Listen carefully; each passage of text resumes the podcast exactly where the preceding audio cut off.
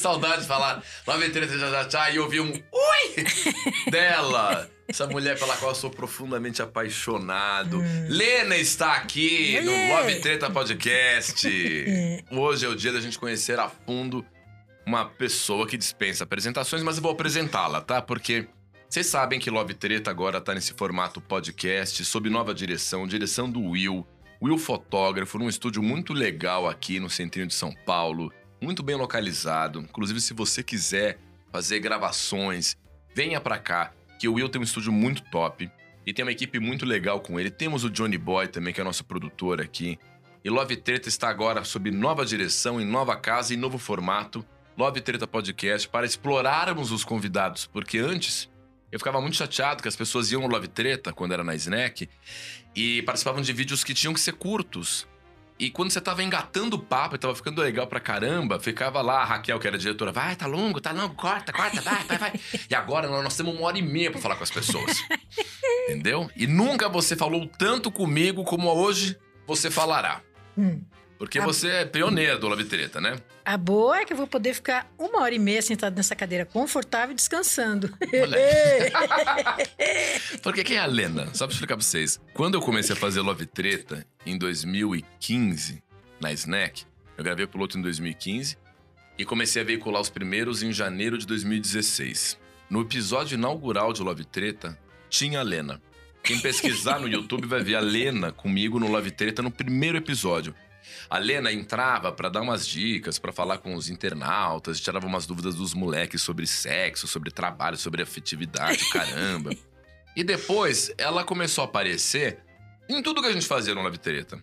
E no último vídeo de Love Treta que a gente fez, em abril do ano passado, a Lena estava e se despediu da gente. E agora, nessa nova fase de Love Treta podcast, óbvio que ela tem que aparecer também. Uhum. Né? Mas a Lena é Helena Maria da Conceição. Presente. É o nome dela. A Lena tem dois filhos, a Pri e o Merinho, que são muito queridos. Eu não os conheço pessoalmente, mas gostaria de conhecê-los. A Lena tem um namorado, espero que esteja ainda namorando. Tá devagar. Tá devagar. Foi casada, separou e a Lena já trabalhou com tudo que se puder imaginar. Hoje a Lena é uma pessoa que trabalha em casas fazendo limpezas, comidas, arrumações gerais e é disputada a tapa por todo mundo. ela trabalha na casa da Raquel Real, que era do Love Treta. Ela trabalha na minha casa dois dias na semana. Trabalhava na casa da Dona Paula, mãe da Dream, minha ex-namorada. E trabalha com um monte de gente. E sempre tem gente pedindo para você trabalhar de novo. Porque, ah, eu tô sabendo que você é ótima. E você não tem mais data para ninguém, certo? Não, não tem. Mas como que foi a tua formação profissional? O que, que você queria fazer da vida? O que, que você se planejou para fazer quando você era menina? E como é que hoje você se, vi, se, se, se vê encaixada trabalhando nas casas das pessoas? Por que, que isso aconteceu? O que, que você queria e o que, que foi que rolou? A gente não queria. Hum. É que vai acontecendo. Hum. Né? A gente não queria. Eu comecei a trabalhar eu tinha sete anos, eu comecei a trabalhar numa carvoaria que tinha próximo da minha casa, no meio matão lá Tá bom da Serra, né? Sete anos de idade? Sim, e era um trabalho muito bom. Numa carvoa? Onde eu trabalho numa carvoaria é bom, Lena? É bom, cara, por quê? Hum. É, eu só pegava lenha, eu não, não, não acendia fogo. Eu tinha o melhor trabalho da carvoaria. Ah. Eu só carregava lenha e enchia os fornos, que pareciam um iglu, assim, né?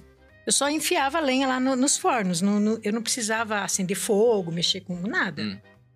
E a gente ganhava, todos que trabalhavam como eu, o salário da gente era pago em leite, leite de cabra. 3 litros de leite de cabra por semana. Hum. Eu era uma molecona, uma bichona. Ah, 3 litros de leite de cabra por semana. Minha mãe fazia queijo, fazia doce, a gente tinha leite todo dia. É.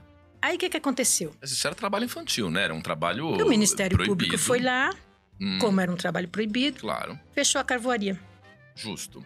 Junto com o fechamento da carvoaria, chegou a fome. Hum. É, porque daí você não tinha mais o leite. É. Sabe? Ah, porque criança tem que brincar. Tem que brincar, só que a gente ia brincar com fome. Uhum. Né? Então, é, a gente não escolhe as coisas, as coisas vão acontecendo, né? Aí de lá eu fui cuidar de uma, tinha uma senhora, se não me engano, chamada Dona Zilda, que trabalhava fora, tinha uma criancinha. E eu fui trabalhar de brincar com a criança dela. E você era uma criança como a Também, dona, né? Como a né? filha dela. É, eu acho que a criancinha dela tinha uns 3, 4 anos, eu 8. Aham. E eu, o tempo que ela trabalhava fora, eu ficava cuidando da criança dela. Com 12, eu já fui trabalhar na casa de, um- de uma família. Aí eu parei de, de estudar e fui trabalhar na casa de uma família. Ah, Trabalhava para dormir na casa dessa família. E eles eram muito bons, viu, Rafa? Você trabalhava não boa. pelo salário, você trabalhava pelo teto, pra ter onde passar a noite. não, é e eu isso? tinha um Não. saláriozinho também. Você eu falou que tinha- trabalhava pra dormir, eu, eu achei. Não, eu dormia na Ah. casa da Ah, você empregada. trabalhava é- dormindo é- também. é, tá, do- tá. Trabalhava e ficava lá. Tá. Era uma família de gente muito boa. Aí o senhor lá, ele era um. Eu só brincava também com as crianças, né? Hum, Era Clariane e Ricardo, o nome das crianças. E esse senhor, senhor Osmundo, ele era professor da USP. Eu ele adoro, eu adoro que os personagens passam pelo sonho, tem uns nomes, né? É. Senhor Osmundo. Ele foi transferido para uma Ah. universidade nos Estados Unidos para trabalhar lá. Aí ele foi, conversou com meu pai, com a minha mãe, eles queriam me levar. Mas nem a minha mãe queria que eu fosse, muito menos eu queria ir, né? Uhum, eu era uhum. criança, eu, eu gostava dos meus irmãos, né? Aí eles foram embora e eu Hum. perdi aquele trabalho tão bom. Aí eu fui trabalhar numa. Já estava com 14 e naquela época a gente podia trabalhar com 14. Eu fui trabalhar numa empresa de costura, Tá. na fábrica de costura, trabalhei lá, tal. De lá passei para outra, para outra, para outra. Aí chegou uma crise, dessas crises que tem sempre, né?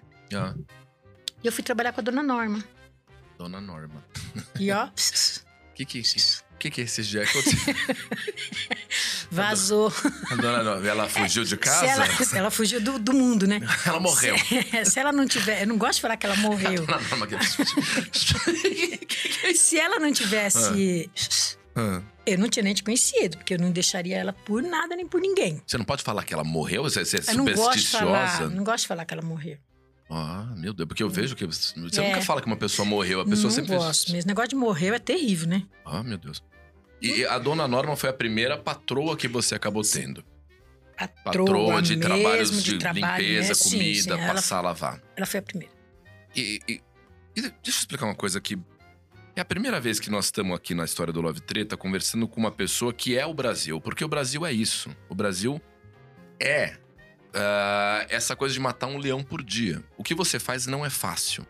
O que você faz não é fácil. Eu vejo pelo que você faz na minha casa, eu vejo o que você faz nas casas das outras pessoas. Mas eu nunca te vi reclamar de nada. Eu sempre vejo você fazendo tudo com muito prazer. Você encontrou na profissão de doméstica um lugar que você tem muito prazer de fazer? Você Sim. é feliz fazendo isso? Sou feliz. Por quê? Porque né, né, nessas idas e vindas, eu encontrei na minha vida as pessoas certas. Ah, Dona Norma, ah, depois quando a Dona Norma...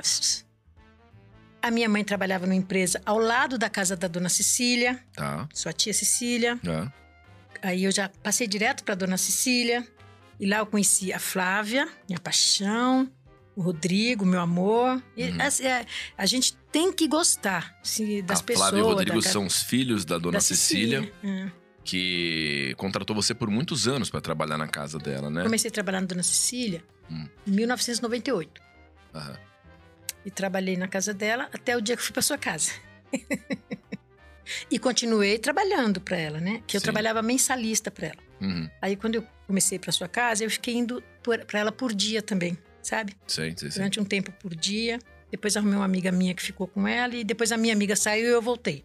Tá. Estamos de novo, Entre idas e vindas está sempre com a dona Cecília. sempre. Agora, Lena, você é um caso é, de uma pessoa que trabalha com muito prazer e acho que muito colabora o fato de que todo mundo sempre tratou você muito bem. A doméstica no Brasil é Sorte. valorizada? Eu tenho muita sorte. Tenho você, Hum, tem a dona Cecília, tem a dona Neia, que é um, Hum. sabe o que é aquele amorzinho? Olha, olha- olha como é que é a minha semana. Hum. A minha sexta-feira é assim. Ai, Rafa, fui ali no. Nossa, meu, me 10 churrasco lá no. Quando eu olho, eu tenho. Você me dá dinheiro pra ir lá comer mais 10. é quase impossível não engordar. ah, Aí no domingo eu tô almoçando, chega uma foto de uma feijoada que a dona Neia comprou hum. por, pra mim comer na segunda. Sabe? As, as pessoas comem pensando em mim. Mas é- é- é- elas amam você, né? É você. Você tem uma, uma é o amor que eu tenho por elas que eu acho que, sabe? É assim, é assim, é uma troca. E eu gosto muito. Eu gosto muito mesmo. Eu, eu- coisa que eu não gosto. Hum. Tem muita coisa que eu não gosto. De gente que vai no ônibus falando mal do patrão Uhum. e continua no trabalho. Gente que vai no ônibus falando mal do marido e continua dormindo com ele, sabe? Uhum. Gente que fala mal da vizinha, mas vai na casa dela comer. Você tem que fazer o que você gosta, né? Você não gosta, não tem por que você ficar. Por que que você vai ficar comigo se você não gosta de mim? Claro. Não existe nenhum motivo, né? A gente só tem que ficar junto porque a gente se quer mesmo, né? Mas entra aí um, um- um negócio maluco de ciclo de amor, né? Porque como você vai trabalhar com muito prazer e faz todas as coisas com muito carinho e, e é muito feliz fazendo, naturalmente as pessoas se afeiçoam muito a você porque elas tiram você de um lugar de obrigação e colocam você como um registro da vida delas, Elas né? tiram. E eu, cá, saio. Uhum, Eu saio daquele lugar de obrigação, porque nunca eu vou por obrigação. Nunca. uhum. Eu tenho 63 anos de vida e do que, do que eu comecei a trabalhar pra cá, que faz muitos anos, não me lembro de nunca ter falado assim, ó, hoje eu vou faltei porque eu tava com isso, tava com aquilo. Eu não tô com nada, eu vou trabalhar e pronto. Uhum. Eu não tô com nada. Eu vou trabalhar e acabou. Né? Eu vou trabalhar e tá, tá sempre tudo bem. Tudo bem. Eu acho que a gente tem problema quando a gente fica arrumando problema, né? Mas você percebe nas suas colegas que também trabalham em outras casas uma diferença, assim? Porque o que se sabe aí fora é, é que o trabalho da empregada doméstica ainda não é devidamente reconhecido no Brasil. As conquistas que vocês têm hoje são muito recentes, né? Tem conquistas das categorias das empregadas domésticas que são absolutamente recentes na história do Brasil. É, então, imagino que você deva ter feedback de colega sua que trabalha como doméstica e detesta. É, mas é. É que também. né? Vai dos dois lados, né? Os patrões são legais, de um modo geral? Eles valorizam as domésticas no- do que você sabe entre as suas colegas e você? O patrão ou a patroa, ele, no Brasil, tem humanidade? Ele respeita, paga direito, é bom, é justo? Não, paga direito, sabe? Paga direito. né? São raros casos. Agora, tem os dois lados, né? Eu tenho amiga particular, amiga, colega conhecida, particular minha, que põe detergente no olho e vai no hospital pra pegar cinco dias de atestado. Não. Pô, a patroa tá lá com criança pequena às vezes, né? Com horário pra trabalhar, tem também coisas pra fazer, né? Uhum. Então, é, é, é, é, sabe, não adianta você querer ter sem você dar nada em troca. Claro. Claro que se você vai o ano todo, você não tem obrigações trabalhistas comigo. Uhum. Trabalho na sua casa como diarista. Uhum. Você não tem nenhuma obrigação, eu sei disso. E você também sabe, a gente não é bobo, né? Você não tem nenhum, eu não tenho nenhum vínculo empregatício com você, porque eu vou só duas vezes por semana, não configura esse Uhum. vínculo. Uhum. Mas em todos esses anos que eu tô com você, nunca teve um ano que você não me desse décimo terceiro. O que que você me dá? Só você que sabe responder. Porque eu te amo. É. Não, não, porque eu amo. é um- Não é só porque eu amo, eu acho que é o certo. Eu acho que é o Se eu certo. faltasse oito dias por mês na sua casa, Uhum. oito dias por mês, tivesse dor de cabeça a cada 15 dias, uma dor de cabeça que me deixasse três dias em casa, uma diarreia que me deixasse mais dois. Meu, como que você ia me dá décimo terceiro? Você ia se preocupar com isso? Ah, eu amo. Ah, não, essa mulher aí, meu, essa mulher tá. Sabe? É, é uma troca. Que coisa louca. É uma troca. Agora, Tenho certeza que é uma troca. Eu nunca encontrei ninguém ruim. Como Uhum. que tem gente ruim se eu nunca encontrei ninguém? Eu nunca encontrei ninguém ruim na minha vida. Mas eu, eu- queria entender uma coisa que eu vejo em você há muitos anos. Eu conheço você muito bem e ao mesmo tempo eu não conheço você. É, ninguém conhece ninguém. É muito louco você estar aqui dando uma entrevista séria pra mim, né? Que a gente sempre tá zoando Tá lá no Love brincando, Treta. cantando, né? E lá em casa, a gente tá cada um no seu universo, né? Você É. tá lá fazendo as coisas, eu tô pagando conta, eu tô também me Exatamente, ferrando, às é. vezes tô ensaiando um negócio. Esse papo mais estrutural a gente nunca teve. Tem alguma coisa em você que eu não consigo entender, porque você parece muito abençoada. Eu nunca vi você mal. Eu nunca vi você sofrer. Exceto quando a sua irmã tava muito É. mal e morreu, que foi o único dia que você chegou na minha casa e você não cantou. A Lena, pra quem não sabe disso, e e ninguém sabe, porque ninguém tem o privilégio de conviver com ela como eu convivo. Eu sei que a Lena chegou no meu apartamento porque a energia muda. Do mesmo modo que mudou a energia desse estúdio quando eu soube que, que você chegou. Eu tava entrevistando o André Vasco antes de você chegar. E aí, alguma coisa aconteceu, não foi voz que eu ouvi, não foi nada. A energia Ainda mudou. bem. Uma energia mudou, eu falei, a Lena chegou. Eu sinto que você chega nos ambientes porque as energias mudam. No que você chega na minha casa, começa uma cantoria e você vem cantando no ônibus. E eu já te abri a porta da minha casa dizendo assim: Lena, dei uma festa ontem, entupiram o vaso, tá uma podridão isso aqui, perdão. E você, deixa comigo, lá, lá, lá, lá, lá, lá. Você é muito feliz. E você começou trabalhando numa cavoaria com sete anos de idade, porque precisava do leite de cabra. Você não teve praticamente infância. Não. Essas coisas não batem. Uma pessoa que começou trabalhando muito cedo e que passou necessidade, não necessariamente deveria ser feliz. E você é feliz o tempo inteiro e isso não é fake. Você já é feliz no ônibus a caminho do trabalho. É. O que explica você ser tão feliz com uma vida tão dura que você já teve? Gosto muito da vida, acho lindo esse planeta, adoro a minha raça.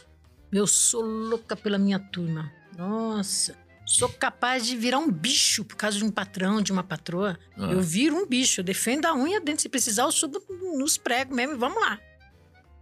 É, e eu, e, Rafa, que vantagem a gente levaria, né? Aham. De andar triste, viver. Olha a tristeza que eu passei quando a Vera. Quando a Vera. A Vera é sua irmã. E é- a, a Vera, a irmã da Lena, ela teve um câncer. E a Lena e a Vera eram melhores amigas. A Lena tem outras irmãs, mas elas eram amicíssimas, né? E foi a única vez que eu, de fato, vi você triste. Mas é muito triste mesmo, né? Você lembra como foi quando você foi trabalhar na minha casa e fez-se um silêncio? E eu falei. Eu saí do meu quarto e falei, Lena, É. hoje você não tá cantando. O que aconteceu? Você fez aniversário no dia 25 Uhum, e ela faleceu no dia 28, madrugada do dia 28. de outubro, é. Então tava aquele clima, clima de festa bom na sua casa, sabe? Os amigos, né? Que foram, mudou todos os móveis do lugar, né? Uhum. Então pra mim aquilo ali ia ser uma festa sem fim. Mas eu passei de manhã no dia 26 é, nas clínicas e, e quando eu vi ela lá já, Uhum. já senti que tava difícil, né? Aí eu chamei o Severino, a gente trocou as coisas da- do lugar, mas sem um pio, sabe? Negócio, eu não tinha É mais vontade de. O zelador lá do prédio. Não tinha vontade de cantar, nem de falar, nem nada. Já tava ali, já trancou lá. Uhum. Depois passou, né? Porque não teve jeito, ela foi embora, mas eu sentia. Tipo, dois dias antes já trancou tudo. E eu fechei os olhos no, no ônibus para não falar com ninguém, pus fone de ouvido, acabei dormindo, acordei só com o fone, alguém levou o celular. Porque não tava dormindo direito de noite, Peraí, preocupada com a minha irmã. Peraí, peraí. Além de você estar com a sua irmã já em estado terminal, numa UTI, a caminho do trabalho, você ainda teve o celular furtado no ônibus. É, porque era- foi uma época que a gente não dormia bem, porque ela estava doente, né? Então a gente não descansava bem. Uhum. Daí eu entrei no ônibus e para não falar com ninguém, para não ter que estar falando, ah, minha irmã tá ruim e tal, eu fechei os olhos e peguei no sono. Uhum. E tava com fone de ouvido quando eu acordei. tava só o fone pendurado, o celular. E você ri, Helena. E você Alguém que ri. tava sentado do meu lado, Ah. era um celular que eu tinha um amor nele, que é um celular bom que você me deu. Ah, Você que tinha me dado, lembra? sim, Você me lembro. deu o celular. E eu tava, nossa, tava tão feliz com o celular, porque o celular tinha rádio, sabe? Radinho tinha TV, tinha tudo. No... Era uma porcaria de um celular, porque o celular bom tem internet. Eu te dei um celular que tinha só rádio. Tudo bem, faz tem uns 10 anos Ah, já. Tem, tem Ah. tempos. Aí tem oito, quase nove anos. Ai. Eu tava tão empolgado com o celular que eu assistia TV Ah. celular. Mas, mas olha o que você fez agora. Talvez você nem perceba isso. Talvez você nem perceba o que você acabou de fazer. Você é capaz de contar que estava indo trabalhar na casa de um patrão com a sua irmã numa UTI em estado já terminal e o seu celular foi roubado e você ri disso. Mas E cê- você ri. você vê que a pessoa dormir Ah, e a- ficar com o fone de ouvido pendurado, o cara tirou o celular do fone, levou o fone embora e eu dormindo, meu. É Mas demais, essa né? história é trágica. É trágico você ter que ir trabalhar com uma irmã hospitalizada já falecendo e ainda por cima no ônibus, no longo trajeto da sua casa até a casa do patrão, você tem um celular furtado. E você não conta isso como uma tragédia. É isso que eu quero saber. Qual é o segredo pra ter esse olhar Porque não otimista existe da tragédia vida? nisso. Não tem tragédia nisso. Quando eu comecei a trabalhar na, na minha patroa mais recente, Ah. tem dois anos só que eu trabalho com ela. É, eu fui roubada duas vezes na mesma semana. Duas vezes. Dentro do, do ônibus, na mesma semana. Na Esse segunda- cara tem uma tara em você. Seja lá quem for esse Meu, ladrão, mas é ele te em mim, marcou. É em mim e no restante da humanidade ali, né? Ah. Porque já, depois disso, depois da segunda vez, aí eu fiquei atarada do celular. Quero ver ele tomar o meu. O que, que você faz? Eu guardo aqui atrás. Eu fico parecendo a corcunda. eu, pego, eu faço um bolinho com o que me interessa, É. boto dentro de uma carteirinha assim, ali Ah. tem. Espero que eles não assistam isso. O, o ladrão me adora. ali tem Ah. o que me interessa, né? Que é documento, celular, tal, meu dinheirinho. E eu ponho dentro dessa carteira e ponho aqui por trás, assim, por, por baixo da alça do sutiã. É. Aí fica parecendo que eu sou uma pessoa meio corcundazinha assim, eu ando meio assim, sabe? E você até facilita essa interpretação dando uma andada mancando, sim, assim. Sim, sim. Para o cara não pensar que eu tô fingindo. Porque se ele pegar alguma coisa dentro da minha bolsa, ele vai levar a minha marmita. Você jura por Deus que você, quando vai trabalhar, você anda no meio mancando, meio corcunda, só para fingir que é uma doença mesmo e não percebendo que você escondeu o seu que celular na alça do seu sutiã? Uhum. Aí alguém ninguém tá te roubando mais. Nunca mais, Rafa. Mas também que. Aí, aí não é roubo, aí é assédio, né? Não, o mas cara eles- que já vem tentando abrir teu sutiã, É. Agora sim, como a gente acostumou a guardar o celular na, na cintura, Ah, mulherada, aí o cara chega e olha na bolsa, não tem celular, moço, já foi roubado, abre o zíper. hum. Aí ele dá uma geral. Levanta a blusa, porque ele dá uma geral. Eles são assim, você não tem Pois por é. onde escapar. E, é- e é tão incrível ver você contar essas coisas com essa naturalidade e, e fazendo graça disso tudo. é, minha mãe porque... que dá risada, porque eu chego em casa parecendo uma corcunda, sabe? Parecendo uma pessoa que tem um problema nas costas, assim, aquele tombofo assim nas costas, e eu vejo meio torta, porque os motoqueiros, eles vêm, né? Você devia ser manco. Ah. Sem. né? E você faz de todas essas coisas, coisas leves e que ficam engraçadas de se contar, mas elas são pesadas. é. São, Eu são insisto nisso. Eu, eu quero realmente entender é, por que que para você todas as coisas são mais leves e divertidas e para outras pessoas que não vivem metade da tua vida, que não tiveram um décimo do seu sofrimento, da sua história, a vida é um parto. Por quê? Mas porque exatamente porque elas não sabem o que que é peso. Hum. Então não tem a medida, né? Não tem a medida. Quem sabe o que é peso, sabe que essas coisinhas são passageiras, é coisa leve. Quem sabe o peso, o valor que tem. Uhum. É, mas quem não sabe, qualquer coisinha, eu, eu falo, nossa, faz uma tempestade num copo d'água, isso não é nada, né? Se, tudo se resolve. Você acha que é, é o, é o fato de você já ter passado por poucas e boas Uhum. que faz com que você tenha Jamais. apenas o caminho de dar risada das coisas Jamais eu vou me feliz. estressar com um celular, que eu posso ter ou não ter. Não, não sobrevivo dele, né?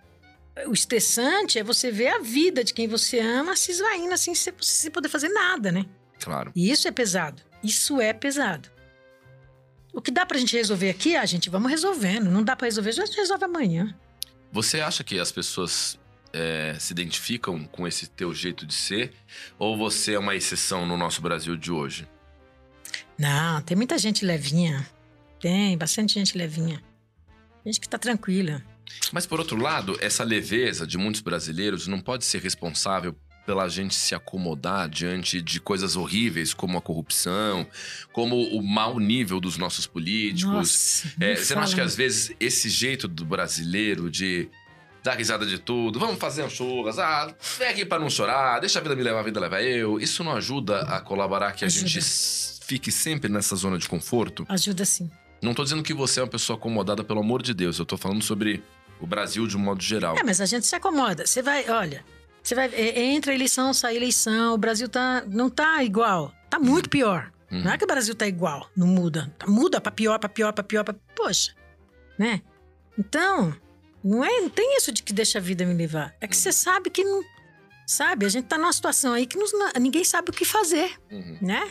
Junto com tudo isso, ainda vem uma pandemia. Não sei nem como é que vai estar amanhã. Eu vou dar risada hoje, comer tudo que tem ali naquela mesa. Ai. Daqui eu vou direto pro tio Vado. Quem é o tio Vado mesmo?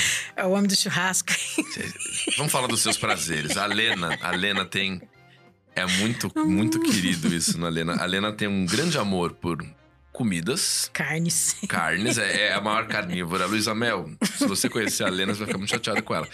A Lena tá nem aí, ela come carne mesmo, gosta da carne, Eu gosto de carne. gosta da. Bom, enfim, tem, tem os convívios sociais da Lena, assim. é- não é- você não é muito de família, grudar nos filhos, você dá liberdade pros seus filhos fazerem o que Total. eles querem, né? Cada um faz o que quer. Mesmo porque são tudo adulto, né? Teu prazer não é bebida alcoólica, não, Não é é. a pessoa grudada em filho, não é a pessoa grudada em namorado. Tem um Não, não, namorado não. que ela tá meio desapegada também.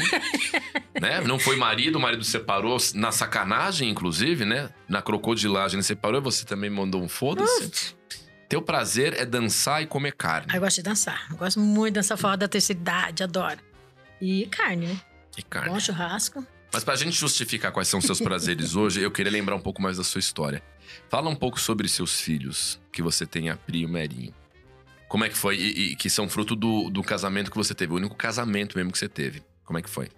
É, a primeirinho. Falando assim do Merinho. Merinho, tipo, é presente mesmo de Deus. Merinho é um Rafa na vida de uma mãe, assim, né? Merinho é tudo de bom. A Pri também. Marinha é policial hoje, né? Hoje é policial, policial civil. Que legal. É, eles são duas crianças maravilhosas, né? A gente passou uns perrengues pesados, né? Mas eu nunca deixei que eles sentissem que a vida é complicada. Ou que a vida é difícil. Hum. Em casa nunca teve isso de vida Mesmo difícil. quando estava complicado e difícil. Mesmo quando a gente às vezes não tinha o que comer. E você fazia como pra eles não perceberem essa dificuldade? Comprava 100 e falava pra minha mamãe tá fazendo filé mignon pra você aqui. A mãe comprou um filé mignon, aí eu vou fazer um medalhão. E aquilo ali eu, eu dava um jeito de transformar aquela comida assim, fica- ficava tão bonito, fica até hoje, né? Um negócio tão bonito, tão chique assim, que hoje em dia, se você falar pra Priscila assim, a gente vai comer, mas é- eu comprei um músculo, ah, obrigado. Hum. Ela acha que ela só come carne de primeira. Mesmo quando não era uma carne de Mesmo? primeira, você dizia que era. Hum. Tipo, notas na escola. Eu não tinha como, né? Duas crianças, eu trabalhava muito mesmo. Agora não, agora eu sou uma preguiçosa, eu trabalhava demais. Pagar aluguel, pagar pra olhar duas crianças. Eu pagava reforço escolar para meus filhos. Aí eu fazia assim: Olha, filho, como é que tá essa nota aqui? Ah, eu tô lutando. Olha, eu quero essa nota até o final da semana, no mínimo 9,8. Hum. Aí a gente vai passar o final de semana na praia. Opa! Aí ele, na prova, ele tirava. Tirava os 10, naquele tempo era 10, né? Ah, 10. Tirava 10, era a mais. 10 com louvor. uhum. Aí eu, vamos, faz, a trouxinha que nós vamos, ó, praia. Aí eu fazia uns lanches, punha assim de com- colocava no papel alumínio e pegava o busão. Muitas vezes conversei com o motorista. Motor, dá pra dar uma carona até. E ia pra represa, Guarapiranga. Ah, Passávamos o dia na represa. Eu ia até. Tinha uma marina, acho que deve ter ainda, ia lá na marina, conversava com os bombeiros, né? Meu filho tá fazendo aniversário. Teve um dia que um bombeiro falou pra mim assim: menina, esse seu filho faz aniversário. seu filho faz aniversário toda semana, hein? Falei, eu falava, meu filho tá fazendo aniversário, eu prometi pra ele que eu ia levar ele, tentar conseguir com vocês uma volta de jet ski. Ah! Dali 10 minutos ele tava. Ah! Mas peraí, lembrando que a represa de Guarapiranga não é uma praia. Só que você dizia pro seu filho que levá-lo à praia e fazia tudo parecer Aos- ser uma tudo. praia. Era uma praia. Era uma praia. Tem uma ilha lá que era cheia de uns índios maloqueiros lá. Ah, Aí os bombeiros atravessavam ele lá pra ilha, sabe? Ele ia Ah. lá com aqueles caras lá, pegar, pegava banana. tá? Aí, na segunda-feira ele chegava na escola e falava: Ah, passo meu fim de semana, eu passo na praia. que lindo. Eu vou pra praia, eu passo na praia. E tinha foto dele na ilha. Isso aqui é uma ilha, que a minha mãe me levou numa ilha. A minha mãe alugou um jet ski. Caraca, Assim- isso é uma aula. Isso é uma Assim aula. criou. Isso é uma aula de vida, Assim porque é, é você viver os problemas, mas não superdimensionar esses Não, problemas, não, né? não, E você foi poupando os seus filhos dos grandes problemas, criando uma realidade paralela dentro do que você tinha. Claro. Aos Não é 12 que- anos eu fiz uma excursão pra praia. Ah, Aluguei um ônibus, né? Eu primeiro vendi as passagens lá na comunidade na praia, vendeu facinho. Aí o Marinho conheceu a praia. Meu, ele ficou uns três dias irritado comigo. Você passou a minha vida inteira me enganando, eu falando pras pessoas que eu tava na praia. Isso não, aquilo ali não era praia, aquilo ali era uma lagoa. disse, não, aquilo ali é a represa de Guarapiranga. E aí ele soube a verdade. tempos, mas hoje ele conta com maior orgulho, sabe? Fala, minha mãe fazia eu pensar que eu tava numa praia e eu tava numa lagoinha ali, sabe? E ela Sério? fazia eu pensar que eu tava numa praia. Então ele se esforçava ao máximo para ter as melhores notas Uhum. E aprendeu a fazer isso. Ele aprendeu a fazer isso. Mesmo, tanto que sem cursinho, sem auxílio nenhum, estudando sozinho, ele conseguiu fazer a prova e ganhar 100% de bolsa na PUC, se formou economista, 100% bolsista. E todos os concursos que ele fez, ele passou em todos. Ele nunca teve problema, porque ele aprendeu a estudar, mas não na porrada, ele aprendeu a estudar. é, como é que ele fala? Ah, ele fala uma palavra. Hum. Na coação. Da coação. Eu fui coagido. Eu Que dizia uma lindo. coisa, eu simulava uma coisa que não era, mas eu não tinha outra solução. Porque eu ia obrigar um menino que não tinha pai nem mãe porque eu tinha que trabalhar o dia todo, Uhum. a estudar e ter boas notas e não ir pra rua, não, não isso, não aquilo, não aquilo outro. Tinha que ser. Essa história é linda. E, é, sabe o que essa história me lembra? Assisti um filme chamado A Vida é Bela. A Vida é Bela do Roberto Benigno. É, é um italiano que ganhou o Oscar de melhor filme estrangeiro, inclusive. É, a história é de um pai que vai para o campo de concentração na Segunda Guerra Mundial com um filho pequenininho.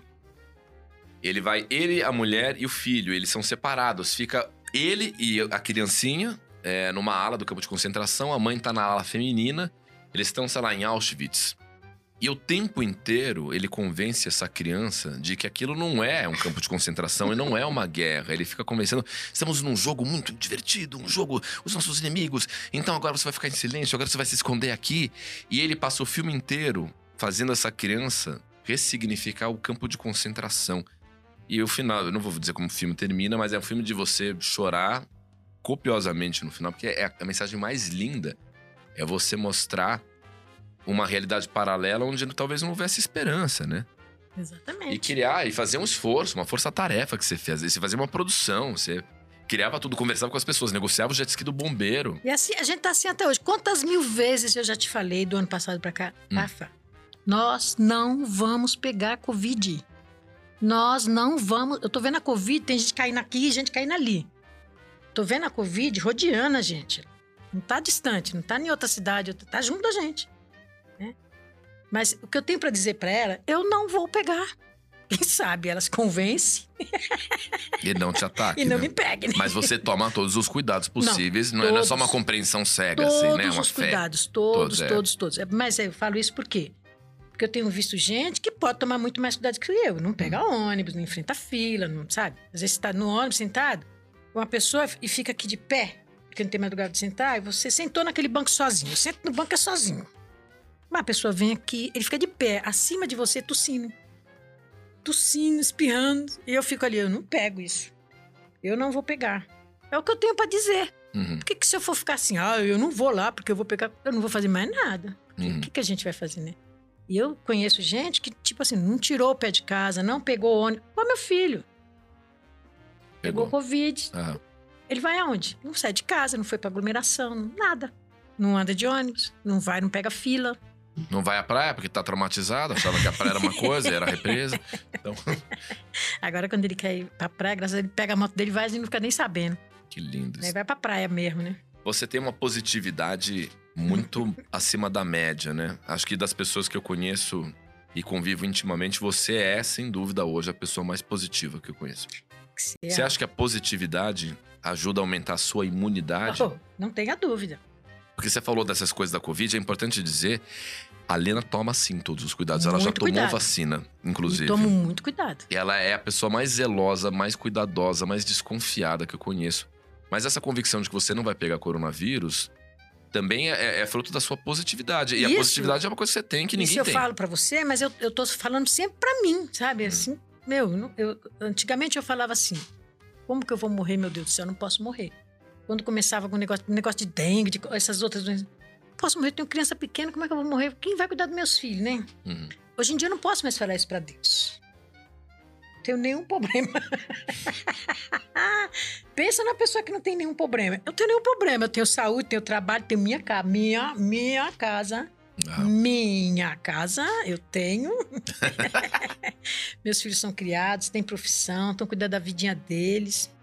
Sua não mãe tá bem, tá viva, Ótima, velhinha, mas né? pertinho da sua É, casa. tudo bem. Minha mãe dá 10 a 0 em mim.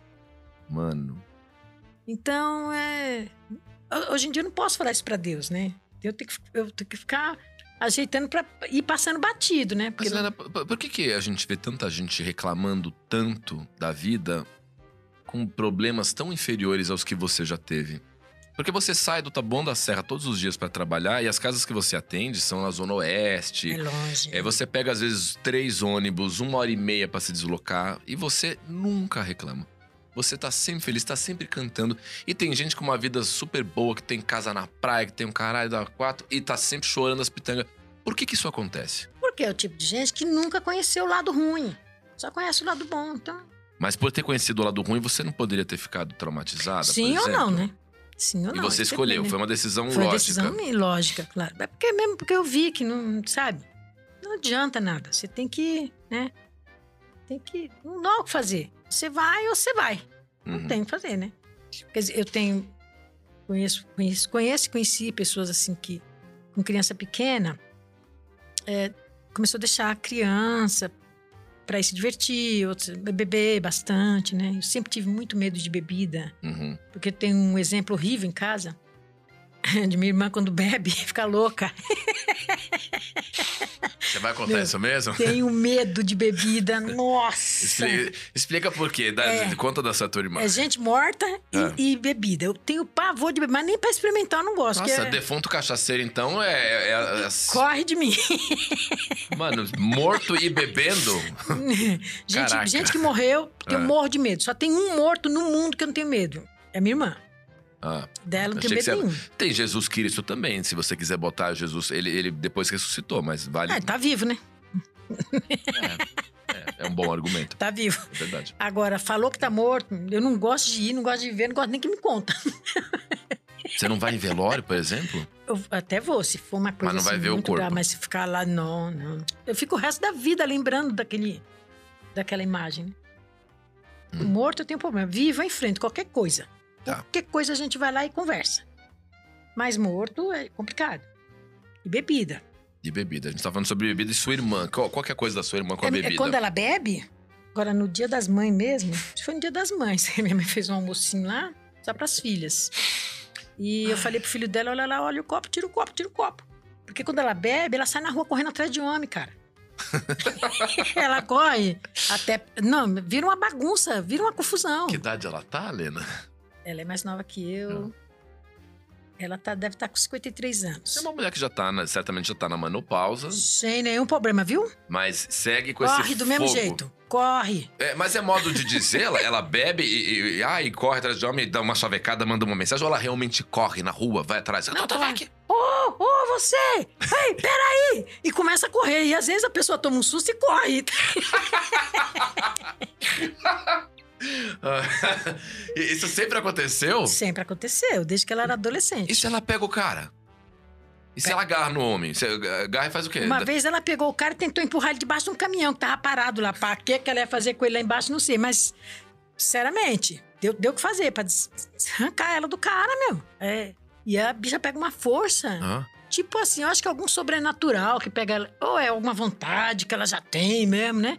E quando bebe, desabrocha. E não importa o homem, ela não faz gênero, não, importa o- faz seleção nenhuma. Não, não. Alto, magro, gordo, branco, negro, não É o interessa. que passar. É o que passar. E aí, quando vocês estão juntas e, E, e é começa. preconceituosa, só corre atrás de homem. Atrás de mulher não corre, não. Aí vocês ficam de olho nela. Tem churrasco, tem festa, tem bebida não, no copo já dela. fica de olho. E ela, meu, se tiver um vinhozinho, ela vai lá. Sabe? Tem, refriger... tem todo tipo de refrigerante, suco. Ela vai lá onde tem o álcool. Eu fico no filho dela, ó. Pô, e se ela tem um filho, ela deve ter um marido ou já foi casada? Já foi casada, ela tem dois filhos. O filho dela tem 40 anos. Mano do céu. Coisa louca. Mas essa é uma história que é até engraçada, assim, quando você fala.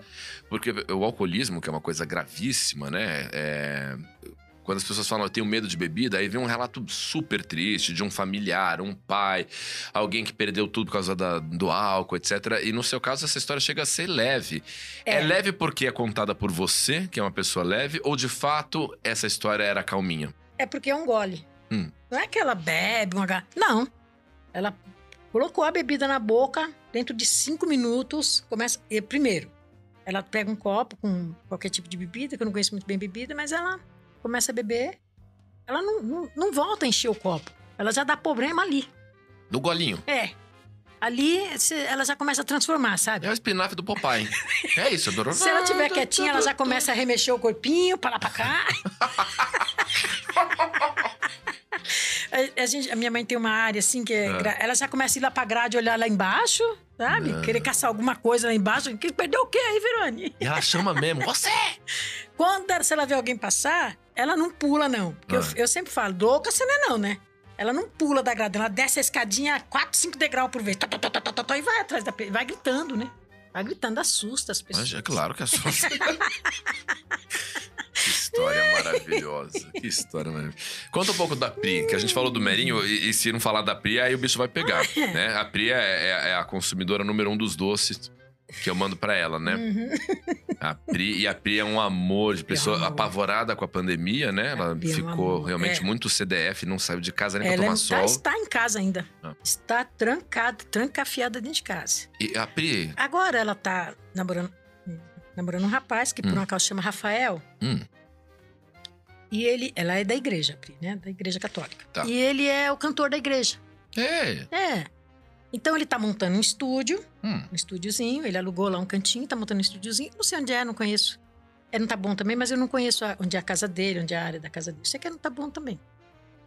Mas já, só essa semana aqui, por duas vezes, ela já foi lá. é. Ah, então eu fiquei tão feliz que ela arrumou esse namorado. A pessoa tem que ter alguém, né? Tem que ter A alguém. pessoa não pode ficar sozinha, né? Play. Ó, ela já arrumou um incentivo pra sair um pouquinho, né? Uhum. Fui lá no, no, no estúdio, estúdio. ajudar ele lá, né? Então, já fiquei muito feliz, porque ela estava muito dentro de casa, demais, da, Uhum. demais. Mas a a Pri é SDF no trabalho, né? Essa Trabalho. daí é, é aplicada demais, né? O que, que ela tá fazendo de trabalho mesmo? Ela é formada no quê? A Pri é, forma, é administração de empresa. Muito foda. Você vê, a Pri tem... A Pri, a Pri tem 39 anos. Uhum. 38 anos. a Pri. Ela começou a trabalhar nessa empresa aos 18 anos. Nossa. Quantos anos a Pri tem? Ah, eu sou de humanas, esquece. Não vou fazer. 20 anos. Gente, tá. é, era uma conta fácil. Daqui um pouquinho, ela aposenta na mesma empresa. A Pia é assim, muito certinha, sabe? Eu, eu, eu queria que você contasse uma coisa da Pri, que é marav- essa história é tensa. Você que tem medo de gente morta. O que, que foi aquela coisa lá da pessoa que ficava cutucando a Pri de noite? Conta essa Graças a história. Deus aquilo sumiu. Mas é assim, né? Eu É. sou um doce, desde que ninguém mexa com você. Tá. E a Pri tava com um negócio tipo medo de dormir. Hum, Um certo medo. ela mora com você, né? Mora. Tá. E ela disse que, nossa, mãe, toda madrugada eu acordo, fica me dando uns arrepios. Ela já vinha me reclamando disso, né? Ah, Pi, faz uma oração. Eu, eu sempre falava para ela assim: come muito à noite, né? Come muito à noite, tem pesadelo. Mãe, isso não é pesadelo. Mãe, isso não é pesadelo. E eu comecei a prestar atenção. Quando foi uma noite, tô escutando. Eu falei, que peste é isso? Aí eu levantei e fui até o quarto dela. Ela não costuma fechar o quarto, a porta Ah. do quarto dela tá sempre aberta. Aí eu cheguei, ah, quarto tava escuro e ela deitada, eu gritei, Pri, Pri, Hum. tá acordada? E ela, ai mãe, graças a Deus, é ele. Eu digo, ele quem? Seu filho disso, filho daquilo. Eu falei, aparece pra mim, miséria. Ele quem? Quem era? Vai saber. Hã? Falei, aparece pra mim. Você é homem? Então aparece então. Você tá aparecendo aqui pra minha filha, assustando a minha filha. Aparece pra mim que eu quero ver se você é homem mesmo. Mas você não tem medo de morto? Tem, mas é o que eu tô dizendo pra você. Eu tenho medo. Até que mexa com teus filhos. Até que mexa com alguém que me interessa muito. Agora, se ele aparece pra mim, com certeza eu caia dura. Mas que é melhor. Aparece aqui, você. Aparecer. Mas eu encarei, né? Ah. Aí eu falei pra ela assim: uma lição de moral, né? Eu falei pra ela: você não pode ser assim, levanta e enfrenta ele. Fala: ó, minha mãe tá aqui, ó, vai lá, vai mexer com a minha mãe, você vai ver o que, que você vai arrumar. Ah. Falei: agora eu vou dormir aqui na porta do seu quarto, quero ver se esse. Falava os nomes, né? Hum. Vai aparecer aqui, vamos ver se ele volta a aparecer aqui. Você acredita que de lá pra cá, nunca mais a Priscila teve uma noite ruim? É mesmo? Eu tenho tido noites horrorosas. Você mandou ele pra minha casa. Eu acho que o cara, ó. Você mandou ele pra minha foi? casa. Eu tenho dormido muito mal. Ou ela tomou um susto tão grande com a minha gritaria Ah. que ela voltou pro eixo. ela voltou. Ou era mesmo alguma coisa que estava assustando ela e achou melhor deixar quieto. Né? Falou, tá, mas, mas, que ela vai fazer o quê? Vai me matar? Ela tá me ameaçando? Mas eu falei muita coisa. Eu gritei, abri a janela, falei, aparece, cadê o bonzão? É muito bom a pessoa confrontar. Cadê o bonzão? Você não é o foda? Você não é o fodão? Agora vem nós! É, é. Ai, Helena, que horror.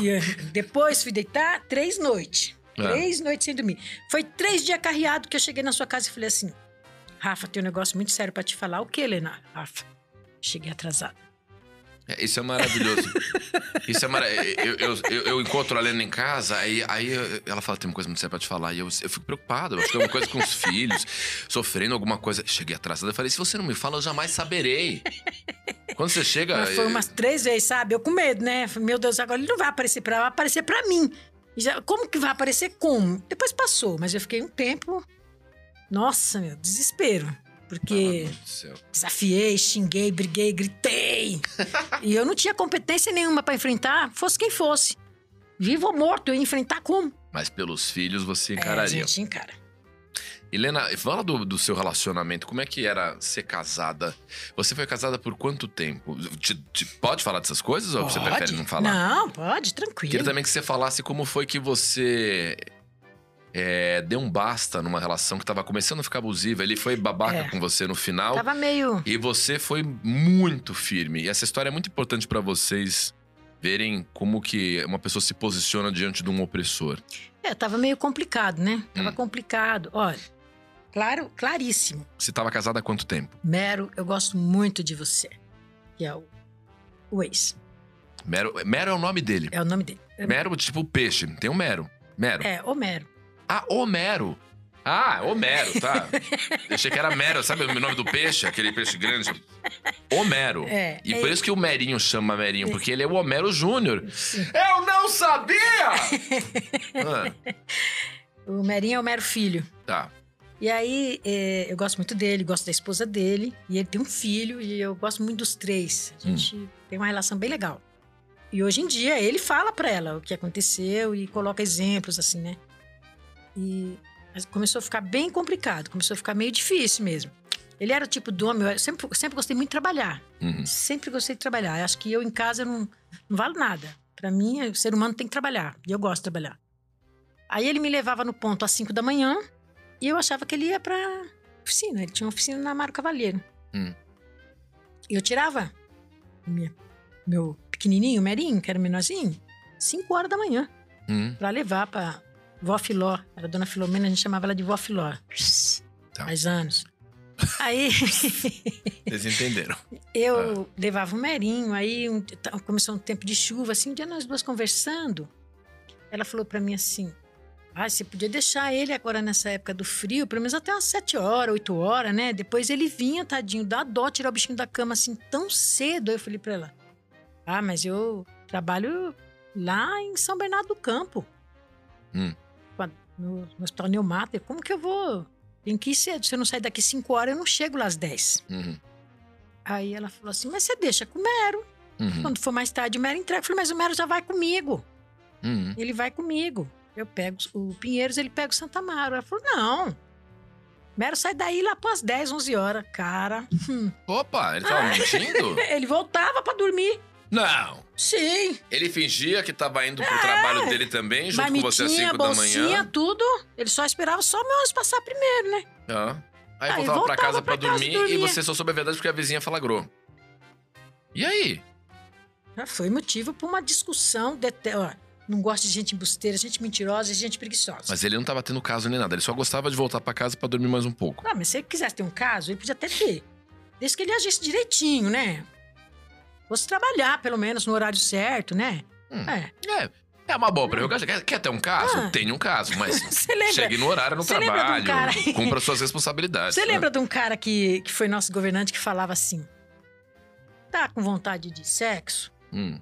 Estupra. Mas não mata, Ah, né? isso era horrível. Você lembra de um cara que falava Maluf, isso? Eu uma tô, frase tô- pavorosa. eu tô indo por esse lado assim, sabe? Se Hum. for- Meu, eu acho muito pior do que ter um caso.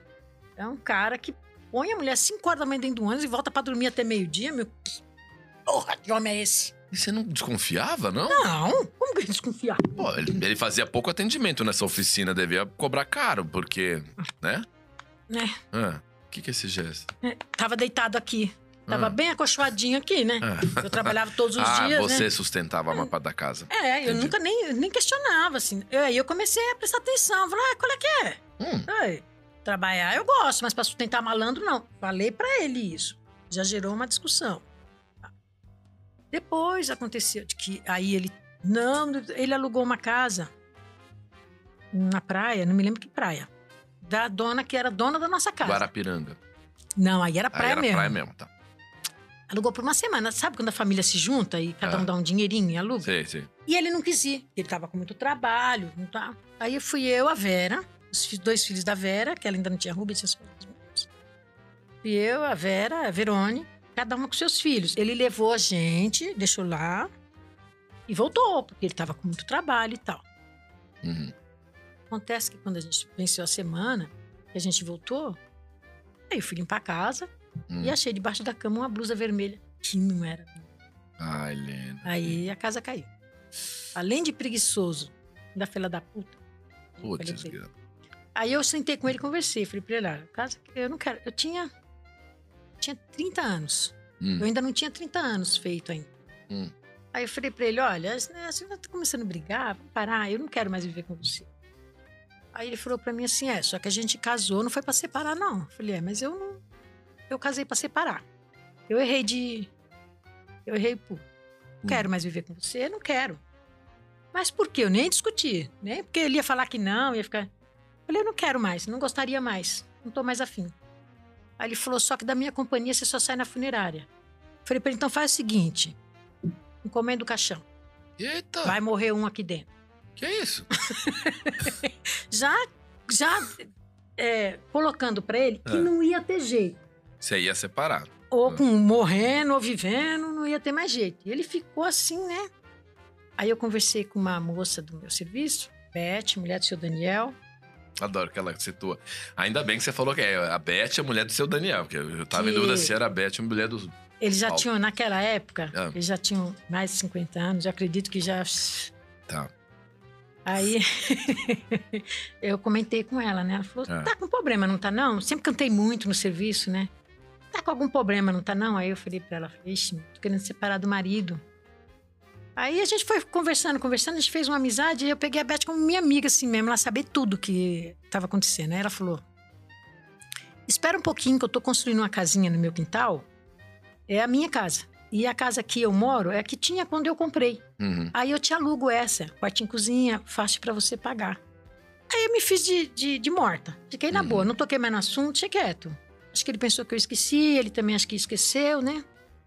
Acontece que numa, numa discussão pequena lá, uma coisa qualquer, ah, o amigo dele pegou eu pela cintura. Ele e o amigo Hum. na sala conversando. Hum. Eu entrei. Ele foi pro banheiro. Hum. Quando eu cheguei na cozinha, lá vinha uma barata atravessando da, da lavanderia pra cozinha. Eu fui subir no bujão de gás. Sabe esses bujão que fica reserva? Sei. É, a gente usa bujão de bujão mesmo, né? Sim. Não é encanado. Eu subi em cima do bujão de gás. Ele tava no banheiro. Ah, O Jorge, amigo dele, foi lá, matou a barata, jogou a barata com o pé lá pra baixo e catou eu. Como se eu não conseguisse descer do bujão de gás, sabe? hum. Catou eu aqui pela cintura e desceu eu, né? Falei pra ele, não quero mais esse homem aqui em casa. Você Ah. sentiu maldade? Você sentiu? Claro. Uh, Se eu sou capaz de subir num bujão, por que, que eu não desceria? Ou pediria, então, me ajuda a descer? Não. Você Não, pode dar a mãozinha também, né? Não, quando eu vi, ele tava em mim, ele pegou eu mesmo, sabe? Pegou e tirou do. Aff, Maria, que ele me deu uma E agonia. esse cara era queridíssimo do seu então marido. Trabalhavam juntos. E você Aí- disse não quer mais ele aqui em casa, ele ficou bravo com você. Ah, Muito bravo. Ah. Ah, você tudo. Mas eu não falei o que aconteceu. Eu Hum. falei, ele, olha, não me traz mais esse rapaz aqui em casa. Pelo menos quando eu estiver aqui. Ah, pra você tudo é problema. E teve aquela discussão e tal. Eu falei, olha, a casa é sua, é minha também, né? Eu trabalho e só pra te lembrar, os três últimos aluguéis eu paguei sozinha. Só pra te lembrar, né? Então, eu não quero mais ele aqui. Uhum, Acabou. Se você achar que tá ruim, você pode sair com ele. uhum. Não tem importância, não. Mas ele, eu não Não quero mais. mais. aqui. Não Boa. quero mais chegar aqui e pegar esse rapaz aqui, tá bom?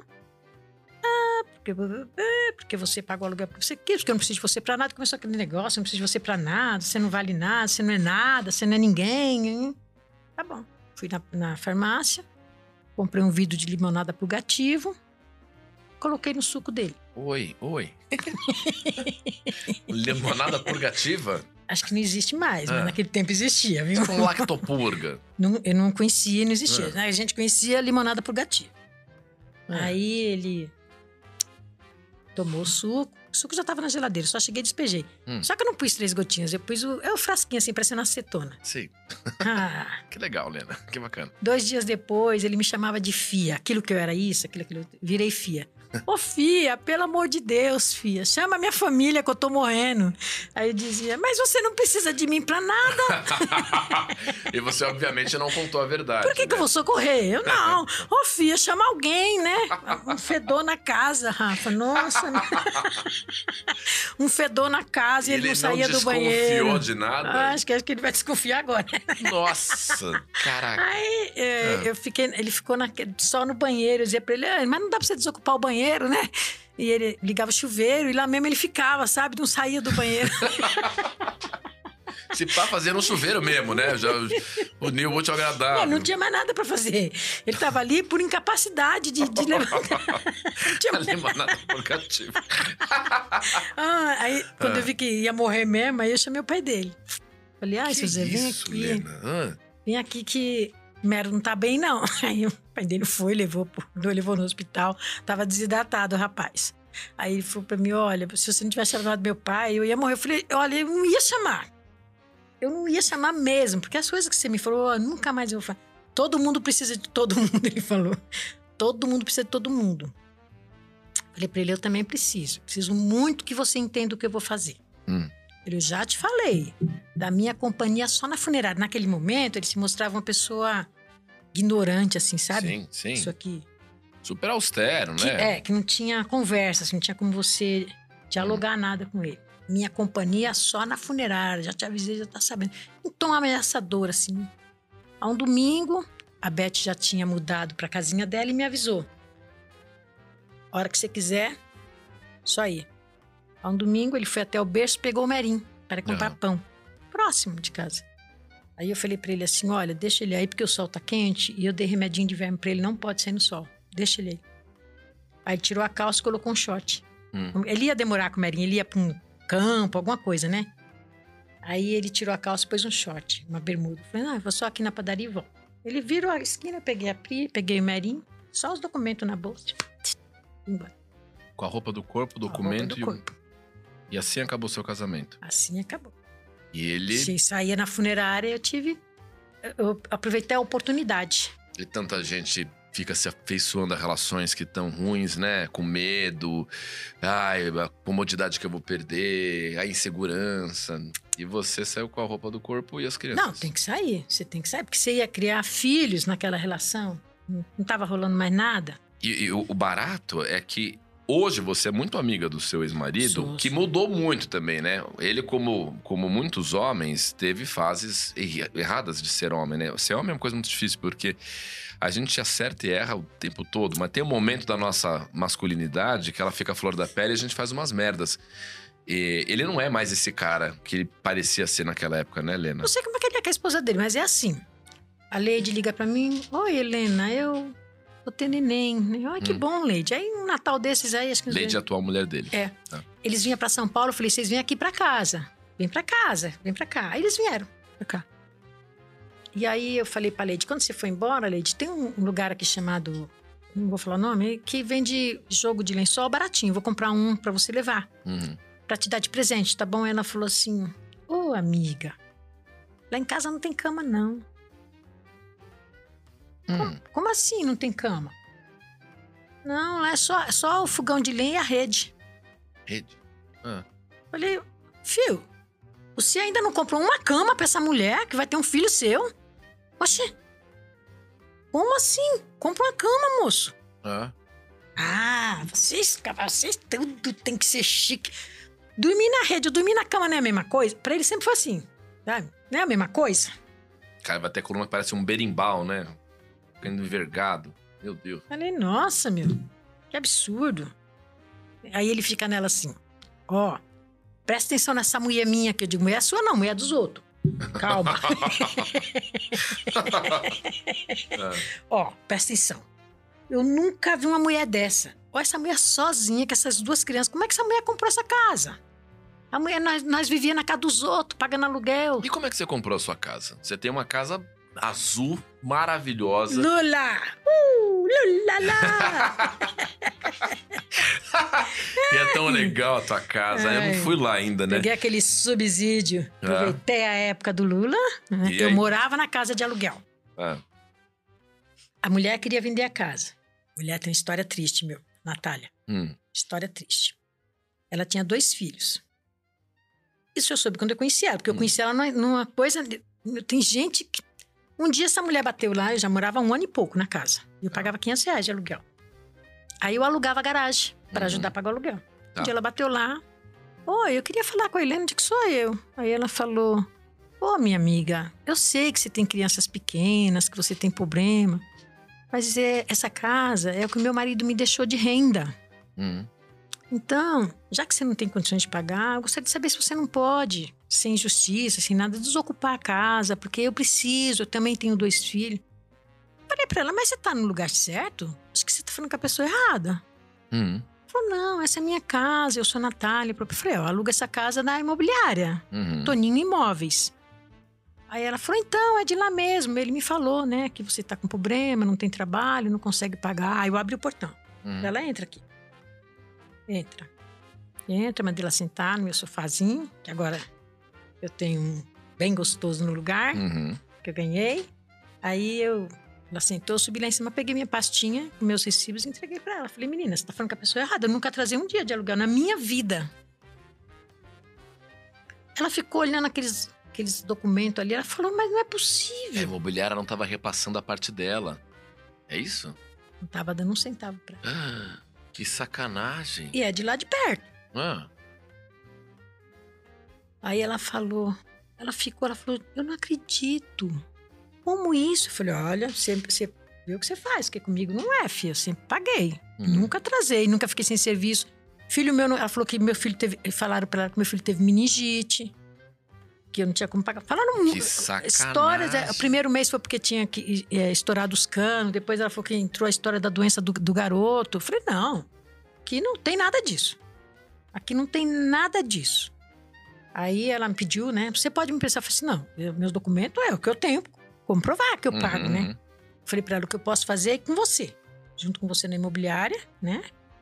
Mas eu, meus documentos é meu, filha, ninguém toma, não. Claro. Fomos na imobiliária. Quando chegou na porta da imobiliária, assim, esse senhor tá sentado assim, ela entrou, meu, deu capaça no meio da cara dele. Que isso? Voou papel pra todo lado. Eu saí aqui juntando meus papéis, fui embora pra casa. Quem A deu com a treta- pasta na cara de ela, quem? Ela, ela- deu com a pasta na cara do cara da imobiliária. Eu nunca tinha visto aquilo, um ato de violência assim, tão próximo de mim assim. Hum. Mas deu dele cair ele, cadeira, tudo. A bicha tava nervosa. Uma mulherona loura, Sim. meio italiana, sabe? Mulher Aham. braba, viu? Eu falei, oxi, peguei minhas coisinhas, ó. Voltei pra casa. Falei, pera, depois você vai lá, que a gente continua conversando. Ah. Ela ficou, tipo, a melhor amiga que eu tive na vida. Passou um tempo, o que que aconteceu? Hum. Ela tinha dois filhos. Hum. O mais velho estava se afogando, o mais novo pulou para salvar. Ela morava no Rio Grande do Sul. Hum. Pulou para salvar, morreu. O que foi salvar, morreu. O que estava se afogando, sobreviveu. Aí ela tinha uns sobrados aqui, história triste, hein? Passou um ano, dois anos, ela tinha um sobrado aqui na Vila Sônia. tá. Aí o filho dela, que ficou vivo, veio aqui para resolver um problema com o inquilino. Hum. E aí, resolveu o problema com o inquilino e foi até. Ficou dois, três dias por aí. Foi até em casa, almoçou um domingo comigo. Na terça ele ia embora. Aí, na terça-feira, ele foi até o banco pegar o dinheiro para comprar passagem para ir embora. Quando ele saiu do banco, o vagabundo pegou ele. Ele não quis entregar o dinheiro, acho que lutou com o cara. Levou um tiro, faleceu. Ela perdeu os dois filhos. Meu Deus do céu. Meu Deus do céu. Ela ficou meio atordoada, passou um tempo, ela veio em casa. Eu fui no, no enterro do filho dela. Aí ela veio em casa e falou pra mim que ia vender a casa. Uhum. Fazer o quê, né? Compra, compra, compra. Não tenho. Vou comprar casa como? Não tenho nada pra comprar casa. Aí ela falou pra mim assim: olha, tem um. um sub- o governo federal tá, tem um subsídio aí, né? Minha casa, minha vida tal. Que ele fornece um- uma parte do dinheiro e tal. Aí a gente foi em cima. É ela e eu. Vamos nas duas juntas. Consegui comprar a casa. Ah, Fiquei pagando. e, e você tá pagando ainda a casa? Falta seis prestações. Seis? Nossa, coisa louca. E, e será que essa pessoa que às vezes vai lá na Priscila e fica atordoando ela não pode ser um dos filhos, não? Não, porque eles não moraram nessa não moraram casa. lá? Ah, eles não chegaram a morar lá. Esse é. último que faleceu, ele, ele Hum. chegou a vir em casa. É, Ela mandou coisas pra mim lá. Essas coisinhas salame, negócio, né? Ela mandou pra mim. Ele chegou e lá em casa. Mas não- nunca tinha dormido lá, nada. Que coisa louca. Essas histórias são muito malucas. Agora, um- um- um- vamos falar de uma coisa mais leve, que é fofa, que é assim. Lena até com 63 Três. anos. Engana-se quem pensa que aos 63 anos é, você ainda não queira um amor, ainda não queira mais é, as delícias da vida, porque a Lena é inscrita no Coroa Metade. O que, que era o Coroa Metade? Você ainda tá no Coroa Metade? Eu saí do coroa metade porque eu arrumei um namorado, né? Você achou o seu namorado no Coroa não, Metade? Não, não, não. É um aplicativo tipo Tinder, mas É o Tinder Todo dos velhos. é o Tinder do... Como era estar no Coroa Metade? Como é que eram os encontros? O que, que tinha de date? Não dei muita sorte. É, Conheci no coroa metade só gente boa, porque a gente já de uma certa idade, né? tá. Aí conheci um que eu achei assim, bom, esse pelo menos não tá morto. Porque tem uns que se olha assim. Ai, essa vantagem eu vi aqui, hein? Esse aqui tá vivo. Nossa. conheci um que, que tinha. um- morava Ah. num sítiozinho ali em Campinas. Nossa, uma pessoa super educada, bem estruturada. É, bom demais pra ser Muito verdade. E vivo, que é melhor de tudo, hein? Aí se olhava, dizia assim, Ah. tá vivo, né? Ele, Tá ele, ele me mandou fotos do casamento da filha. Ele é Hum. viúvo. Do casamento da filha, ele de terno, bem ajeitadinho. Não era gorducho, buscudo, não era nada. Era um cara bem legal. Aham. Tipo, cinco anos mais novo que eu, mas não era nenhum mocinho. Assim como eu também não sou. Hum. Aí a gente marcou. A gente marcou no metrô Faria Lima. Hum. Aí eu falei com o Merinho, né? Falei, Merinho, arrumei um cabra no, no, no- no Tinder dos velhos. Aí o Merinho, toma cuidado, me dá o telefone do cara. Aí eu dei o telefone do rapaz pra ele, né? Rapaz. É. do moçoilo. Do, do- do jovem Lolito, do jovem mancebo. Oh, coloquei minha melhor roupa. Nossa, fiz as unhas, fiz e aconteci. É. Meu, quando eu cheguei no metrô Faria Lima, eu fiquei naquela ali. Oi, onde você tá? Tô aqui na praça. Só que eu passei cinco vezes na praça e não vi esse cara. Porque eu conhecia ele pela foto. Claro, claro. Eu passava de longe, assim, quer dizer, bom, se acontecer de ser uma coisa que eu olhar e não queira, né? Eu não me apresento, né? Mas Uhum. eu tava ficando já agoniada. De cadê esse cabra, né? Ele falou: olha, vou ficar na- no primeiro degrau da escada. Do... Que roupa você tá? Tal, tal. Que roupa você tá? Meu, aí eu cheguei, não teve jeito, dei de cara com o cara. Daí não teve saída. Eu tive que encarar. E ele não era, não era legal? Não era o que parecia ser na foto? Não, ele era não. não é porque ele não era legal. O que, que você tem contra as pessoas de baixa estatura? Não. Ah, Não, Rafa, não é porque ele não era legal. Muito legal, uma pessoa muito legal, meu amigo até hoje. Tá. Só que ele era não. E ele omitiu essa informação de Ele tinha que você. ter me contado, Hum. né? Ele tinha que ter me falado, aí era uma escolha minha, né? Se eu queria não ou não, né? Aham. Aí, um ali um pouquinho, a mãezinha dele ligou pra mim. A velhinha tava preocupada. Falei, não, ele tá aqui, eu tô levando ele pra estação. Coisa linda. E você foi andando com um anãozinho de mão dada. Ah, falei, não. Ah, Aí não me lembro o sofrimento. Aí ele. Ah, é, mas eu, eu ia ver um, um hotel. Não, falei pra ele: aqui tá acontecendo uma tragédia aqui em São Paulo. Tá arrastão, um monte de coisa diferente aqui. Eu mesma não posso ficar aqui, eu tenho que voltar pra Taboão agora. Eu vim só pra não falhar mesmo com você. Tchau, Deus abençoa, viu? Adorei te conhecer. A gente vai se falando e sumir. manda um abraço pro Dunga, pro Zangado. Depois a gente conversa. Não, dos sete eu fiquei com o menor, né? O que sobrou pra mim não é. E, e só pra não sermos mal interpretados, a treta aqui é que ele não, Não falou. falou, é. Não, você não tem nada contra, não. Não, não, porque daí Pro- seria uma decisão minha. Claro. É, Mas omitir essa informação foi. É, então você né? estava procurando uma pessoa e encontrou outra. É, é, é, não, não foi condizente com a expectativa, sabe? E você inventou uma tragédia social em São Paulo, arrastando o PCC, só pra dizer que tinha que botar pro Tabuão. Pô, meu, fiquei com o maior trauma do, Que legal. do coroa metade, né? Fiquei com o maior trauma. Depois, nas conversas, conheci outro. E esse aí, e esse aí? Conheci outro. Hum, Aí traba trabalhava, trabalho ainda aqui nas clínicas, no tá vivo. clínicas. Vivinho da Silva. Peraí, ele, ele tava no hospital das clínicas na condição de, de Não, ele trabalha, paciente. ele trabalha ah, ele trabalha, tá. Trabalha. É, porque você fala coroa metade no hospital das clínicas, fala. É. Acabou. Velhão, sabe, velhão. Disse pra mim que foi casado com a japonesa. Hum, E que a japonesa, com o passar dos anos, acho que não tiveram filhos. E a japonesa foi ficando tristinha, tristinha, foi embora pro Japão. tá. E a gente foi, foi conversando, foi conversando, foi conversando. E aí um dia, ele mandou uma mensagem pra mim que não era pra mim, ele mandou errado. Quando ele se deu conta de apagar, eu já tinha lido. Ah, meu Deus do céu. O que, que era a mensagem? Era pra uma outra pessoa, um- com um outro nome. Ah, Que também participava ali do. Porque assim, quando se encontrava seu mas pai. que velho safado. Safado, bem velho, viu? Não era Ah. velho mesmo. Ah, É que no coroa metade funciona assim. Ah. Quando você se interessa lá pelo, pela sua metade, aí você Ah. sai do grupo. Você fica Tá. particularmente conversando até que dê certo ou que não dê certo. Maravilhoso. Você não fica saracuteando entre um e outro, sabe? Tá, tá. Então, já que a gente já estava no particular, trocando a maior ideia, a gente já tinha marcado. A FENAC ainda era FENAC. E o Merinho trabalhava na FENAC. Hum. E a gente tinha marcado para se encontrar na FENAC para tomar um café. Aí o Merinho falou: me dá o telefone. Porque o Merinho toma conta da minha vida. Uhum. Dá o telefone do cabra, eu vou puxar a capivara dele.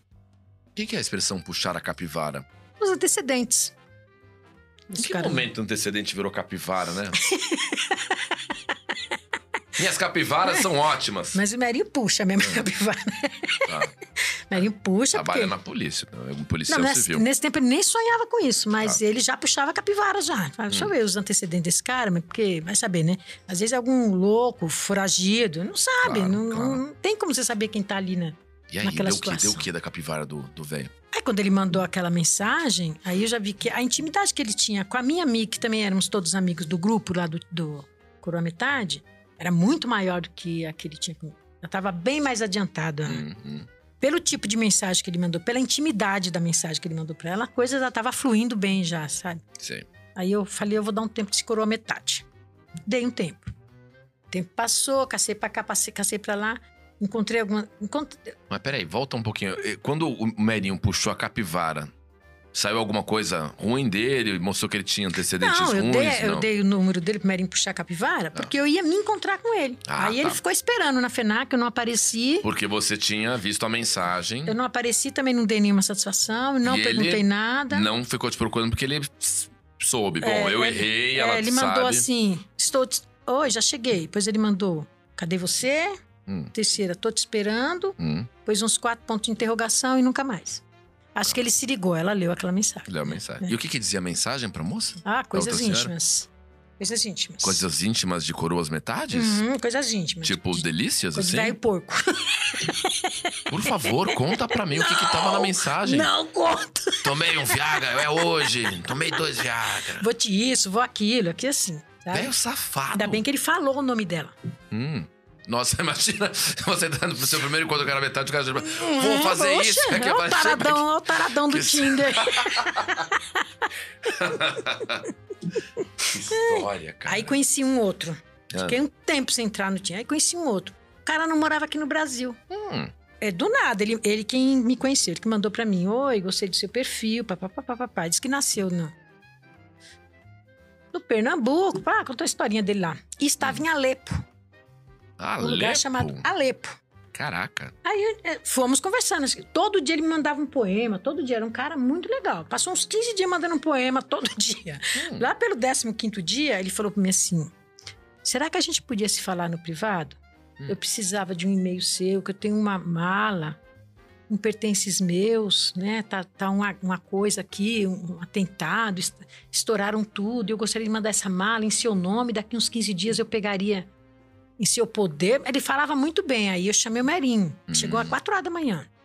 Hum. Aí eu chamei o Merinho. Aí o Merinho leu e falou: Deixa eu deletar esse cara. Deletou, tirou, tirou, trocou o meu e-mail, trocou o telefone, o número do telefone, trocou tudo. Aí eu falei, nossa, Merinho. Ele falou, mãe, isso aí não era coisa boa, não. Ele ia mandar alguma coisa pra você lá no, no aeroporto, quando você chegasse lá pra pegar, você ia se lascar. Ah. Mano. Aí, cerrei coroa metade de vez. Podia também, ele, ele podia ser uma vítima do sistema opressor de Alepo e que tava buscando uma oportunidade É, de mas- sobreviver e graças a você, hoje ele. É, mas o Merinho não olhou por esse lado, sabe? o Merinho olhou pelo lado mais prático da situação, sabe? Ele falou: Ó, mãe, Ah, tem muita com gente caindo de- nos é. golpes aí. Vamos... Ele não esperou nem eu responder pro rapaz. Deletou tudo. Falei, mas eu não ia deletar. Filho, eu ia conver- continuar conversando. Não posso pegar a bolsa, mas vamos conversar, né, mãe? Hum. Porque esse aqui você não vai conversar mais, não. E esse foi o último caso do Coroa Metade que encerrei encerrou. por metade, encerrei. E, e como surgiu o mozão? Quem é o Meu mozão? vizinho, vizinho. Vizinho, diz que mora lá há 20 anos. Eu nunca tinha visto. Mas que desânimo pra falar do mozão. Ah, é vizinho. É, É, é, mozão, porque você é. fica lá, ou tá tá trabalhando, ou então É. você tá lá no coroa metade, É. vendo o que tem lá no, no, no coroa metade. Aí você não vê o que tem do lado, né? E do lado tinha, ó, O mozão. mozão. E que tal mozão? que tal mozão? Puxa, Ah, não. Tá- Mozão tá mais pra mozinho. É que o mozão, o mozão na hora da Lena é maravilhoso. Eu não conheço pessoalmente, Ele é mas gente boa demais, cara. Pra, pra namorar a Lena, você tem que comer muito mocotó, porque essa, essa mulher é aquela assim: vamos café da manhã, depois eu vou dançar, aí tem o almoço. O almoço da Lena dura três horas, porque ela vai na repetição, depois ela tem. Se tiver bingo, beleza. Aí tem degustação de queijo e vinho no lugar. Ela não toma vinho, mas ela come todos os queijos. Aí se tiver baile à noite, ela vai. Quando eles foram pra Praia Grande, Hum, você ouviu um sambinha rolando na praia, o que aconteceu? passei a noite sambando. Mozão, foi dormir. Hum. Um casal desse não tem como dar certo. Ah, meu Deus. E ele não é. Ele também é coroa metade. Ele não veio do coroa metade, não, mas ele é ele é mais coroa. novo que eu. Ele é mais novo. Que idade ele tá? Ele é 10 anos mais novo que eu. 10 anos mais novo. Então tem 53 anos. É, tá bom ainda. Tá. Mas tá novo. devagar, é? E ele sabe disso ou ele vai descobrir vendo o Love Treta com você? Eu já falei pra ele. Já falei até de uma forma mais, mais rude, assim, sabe? Como você falou? Larga a mão de ser frouxo. Maravilha. Tem que- Eu gosto de homem que tem atitude, seu frouxo. Meu Deus, e ele? Ele? Coitado. Oh, não, não. Deus do céu, que coisa. Coitado. É, é triste. É aquilo assim, vamos? Ah, mas nós vamos. Mas será que não vai chover? Não, filho, se chover, chuva, chuva faz bem pra vida. Chuva é um negócio bom. Coisa mais linda do mundo você ver uma chuva. Ah, Ah. chuva? Eles vão pra praia, daí ele toma duas cervejas e morre, acabou. né? Acabou. Ele tomou duas cervejas, seis horas da tarde, na praia, num dia que tinha um show, cara. Hum. Seis horas da tarde ele tomou duas cervejas, acordou no outro dia, dez horas da manhã. E você passou a noite. Nossa senhora, nem. Ali nem Jesus não me segurava. E sem sacanagem. E sem sacanagem. Só, Não. ela só quis sambar e comer churras. Não, é só sambar e comer churras. Porque o, o lado da dança na tua vida é uma coisa maluca. Você tá quantos anos competindo Ai. no baile da terceira idade lá? Me fala um pouco dessa experiência do baile. Quem é que ah, tá faz ganhando? muitos anos, É. muitos anos que a gente vai todo setembro, todo mês de setembro tem tem o festival da dança, né? Hum, Que eu nunca ganhei. Tá. O primeiro lugar. Eu já ganhei muitas vezes segundo lugar. Primeiro lugar nunca. quem ganha o primeiro lugar? Ah, véia maldita. Quem é velha maldita? Que é a explicação que ah, é porque ela já é aposentada há mais de 100 anos. É. Então ela não faz nada, ela passa o dia inteiro treinando, só pode ser, né? E na hora que ela vai dançar, ela é Ou formosa. então ela tem alguma treta com os jurados. Porque não é possível. Só ela que ganha, primeiro Hum. lugar. Eu não sei se é porque ela é mais velha que a veice e a pessoa leva assim pelo lado. Sabe aquele lado? Ah. Assim. Vamos deixar ela, porque ela representa a terceira idade, né? Ou, ou ela só passa o dia treinando mesmo, né? Meu Deus do céu. Porque é difícil, nunca consegui ganhar o primeiro lugar. E onde é o bailão? Ela é. Era, né? Ah, a Covid, é. Era. Lá no Imbu. Mimbu. O meu sobrinho chama de. Oh, ele chama eu de Dinda, né? Ô, Dinda, você vai lá no Viver a Vida, mas não é Viver a Vida, é só Alegria que chama. Viver a vida. Só, não, não, mas o nome certo é, É só, alegria. mas ele sempre fala Viver a Vida. E toca o que lá? O que, que vocês dançam? Que estilos? Tem, um, tem umas bandas, Ah. lá vai muitas bandas, né? tem umas que é uma miséria total, assim, sem chance. Tem um cara que canta lá, meu Deus. eu não sei o nome dele, mas o Ah. pessoal chama ele de JM. Meu, ele só canta uma música, o baile inteiro. Que, que música que é? Morena, seu brinco caiu, deixa que eu apanho pra você. Meu, aquilo ali a morte. Você tem uma vontade de sentar num muro assim, chorar até o mundo acabar. Aí Um dia eu reclamei, ele falou pra mim: Você acha que você canta melhor do que eu? Meu Deus do Falei céu. pra ele: Tenho certeza. Não, e você canta? O repertório da Lena, quando ela tá na minha casa, é de alto nível. É Lady Zu, a noite vai chegar. Aí você gasta daquela do Lindomar Castilho. Qual é do. Lindomar que você canta sempre na minha casa? Como é que é a música? Você é doida demais gosta Você é doida demais. Agora tem uma que você canta todos os dias, que eu, eu sempre ouço falo assim: que música é essa que ela tá cantando? Não vou lembrar aqui agora. Você, você tem um bom gosto de repertório lá, você, mas você- são sempre as mesmas. Amada, amante, você gosta de um Adoro. Roberto, Erasmo, Adoro quero ser Roberto. sua canção. Eu gosto de Roberto. Aí, aí outro dia também, eu tava quieto lá, no- tava trabalhando no escritório. Aí ela vê ela. Glu, glu, glu, é a dança do Peru. Como é que é a dança do Peru que você tava cantando, Jesus do céu? Que eu falei, que que é isso, Lena? Para! É de um canal de uns caras que são amigos seus, Ah. que eu já vi lá na sua casa. É, o pessoal do Encrenca lá, É. que fez no Zap, programa da Rede TV. Uhum. Meu Deus, como é que é essa música? É, não lembro mais, você quer a dança do peru. Meu Deus do céu. Gulu, gulu, gulu, gulu, um negocinho, a dança do peru. Mas é dos meninos lá. Ô, meninos que eu já vi na sua casa. E a paixão por churrascos, carnes Churrasco e eu afins? gosto. Conta um pouco. Conta da vez que você foi. Que você foi no. no- no- Ah, no- lá na, na excursão. na excursão. Conta da vez lá, como é que foi? Nossa, Rafa. Pelo amor de Deus, viu? como foi? Nossa, meu, comi demais. E a última Ah. vez que eu fui, Ah. que a comida não tava boa? Fui pra Capitólio. Ah, é, eu lembro dessa viagem viagem. maravilhosa, linda Sim, a viagem. sim. Tudo de bom. Mas a comida não era o que eles combinaram. E eles mostraram umas fotos, né? Você entrou no não era site que, lá, tinha não aquela- era, não. Tinha uns leitão a pururuca, tinham pintado não, inteiro não na tinha brasa. nada daquilo. Tinha não tinha nada daquilo. Tinha beterraba, Ah. cenoura, vagem, batata Tá. e não tinha um peixe. não precisava nem ser um pintado. Se tivesse Hum. um peixe qualquer, já ajudava, né? É. Não tinha nada daquilo, Rafa. Nada, nada. Nossa, meu, uma Hum. pobreza na comida assim sem fim. Mas você tava lá. Sim, mas eu não fui mais na excursão, porque Ah, não é porque não tinha. Hum. É porque a pessoa tem que mostrar o que é. Hum. Sempre eu acho isso. claro. Me amou É. você. Uma, vi- uma viagem tão maravilhosa, nem precisava ter comido. A gente vai num restaurante, a gente trabalha, né? A gente acha que aquela, ah, aquela comida lá não é legal. Ah, para no caminho, vamos num restaurante, né? Tal. Não, mas a pessoa combina com você Hum, e cobra por um tipo de almoço. claro. Tava lá as fotos, você viu? Vi. Sacanagem. Fiquei três dias sem comer. Você se prepara antes quando você Claro. vai nesses lugares? Que... Como claro. você prepara? Fica três Você dias sem comer? passando mal de tanto comer? Três dias É. sem comer carne, né? Não, porque tem uma coisa, a, a- a minha Só casa, leve. a minha casa é uma tragédia em termos de comida, né? minha casa é limpa, é bem cuidada, as roupas estão cheirosas, bem passadas, porque é a Helena que faz tudo isso. Agora, eu não tenho o hábito de fazer comida na minha casa, eu não exploro o lado cozinheira da Helena. A Helena é uma cozinheira de mão cheia. Minha casa tem ovo, certo? Bastante Todo dia a ovo. Helena fala: Que tal uns ovos? Eu falo: Estou pensando em ovos. Aí ela vai lá e faz uma omelete, é, frita uns fala. três ovos. Vamos variar hoje, vamos comer uns ovos. Ovos, é, é uma piada nossa, porque eu só como ovo na minha casa. Ovo. Só a Lena. Só tem ovo. Vai comer Só o que quê? você traz umas marmitas, você traz umas marmitas da sua casa, é, é- é uma equação inversa. É uma equação. O patrão fica assim. Gosto de costela, gosto E ela, ela, ela traz os costelão mesmo, assim, aí ela vai lá, ela oferece, e eu, por educação, nego. Falo, não, não precisa. É. Aí ela perfuma a casa inteira com aquelas costelas. Aquele cheiro, eu fico, aí às vezes eu vou dar uma olhada, o que, que você tem aí? Nossa, escondidinho. Nossa, Leandro, parabéns, né? E depois você me faz os ovos. Porque você come bem. E é umas comidas Eu não sei deliciosas. como é que ele aguenta, come só ovo. E você nas costelas, nas carnes, e a loucura que ela tem por carne. Como é que é o, o cara do, do, do, do- churrasquinho agora que tem uns espetinhos lá? Chuvado, tadinho. Ele. Eu tava conversando com ele ontem. Por que tadinho? Agora, porque ele é peru escolar. Ah, Ele é tio de peru escolar. Tá. Aí a pandemia fez o quê? hum, que merda. Parou as escolas. Quer acontecer cultivado? Hum. Perdeu a perua, Ah, não. porque era financiada. Hum. Por minha sorte, ele é um homem que sabe se reinventar.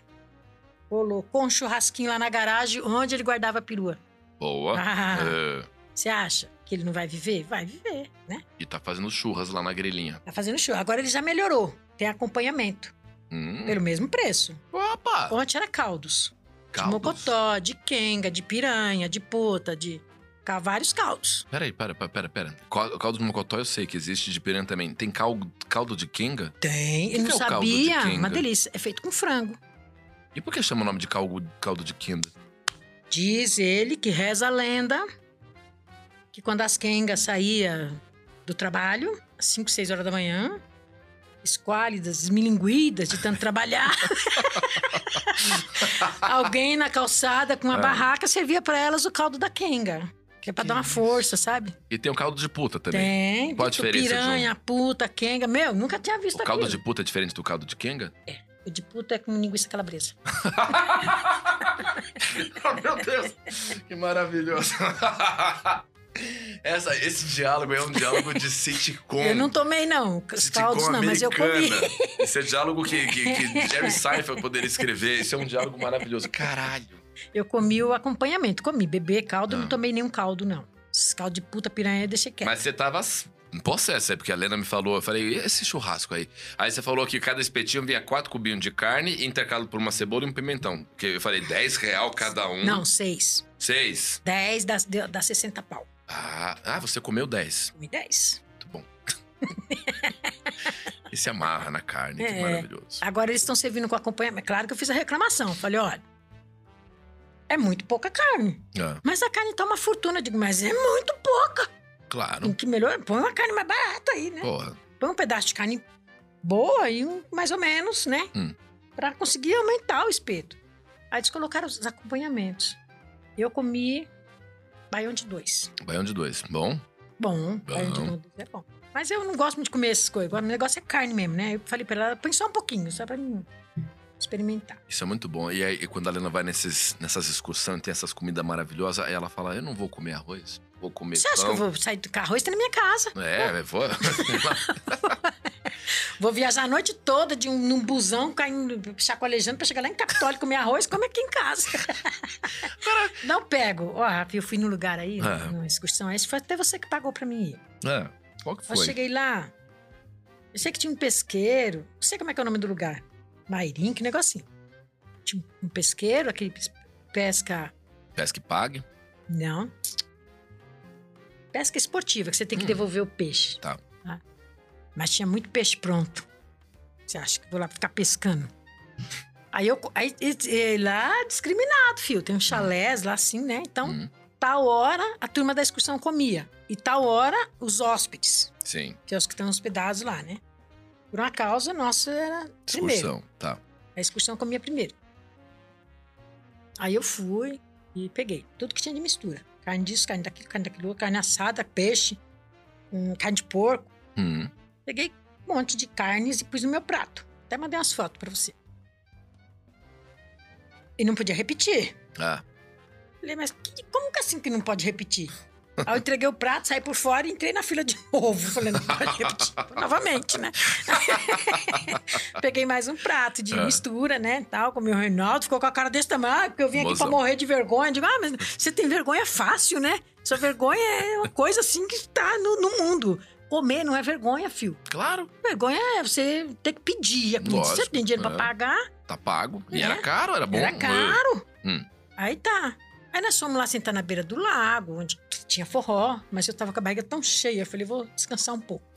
Mais tarde nós vamos lá no forró, porque tinha degustação disso, de aquilo, de vinho, de queijo. Eu falei, eu vou em tudo. Mas vou esperar um pouco. Aí isso era meio-dia. Quando deu duas horas que eu já ia sair pra ir lá pra cima, onde tinha as outras coisas, começou o almoço dos ricos, Dos hóspedes. dos hóspedes. Que devia ser diferente do almoço dos visitantes. Lindo. Ah, não. Entrei na fila. De hóspede. Entrou amarradona Aí pra round. eles tinha sobremesa. Ah, Mas cada sobremesa, Rafa. quê? O Reinaldo, com- nossa, ele ficou desesperado. Aí não pode. Eu digo, mas quem falou? Onde é que tá a placa? Que eu não posso, vou lá. Aí eu vim com um prato grandão, assim, cheio de sobremesas diversas e estiquei o braço pra ele pela grade. Pega aqui, amor, que eu, eu faço o meu agora. Que coisa maravilhosa, mano do céu. Ai, muito bom, muito bom. Comi duas vezes, comi nos pobres, comi nos ricos. Helena, você, você. Deus fez e jogou a forma fora.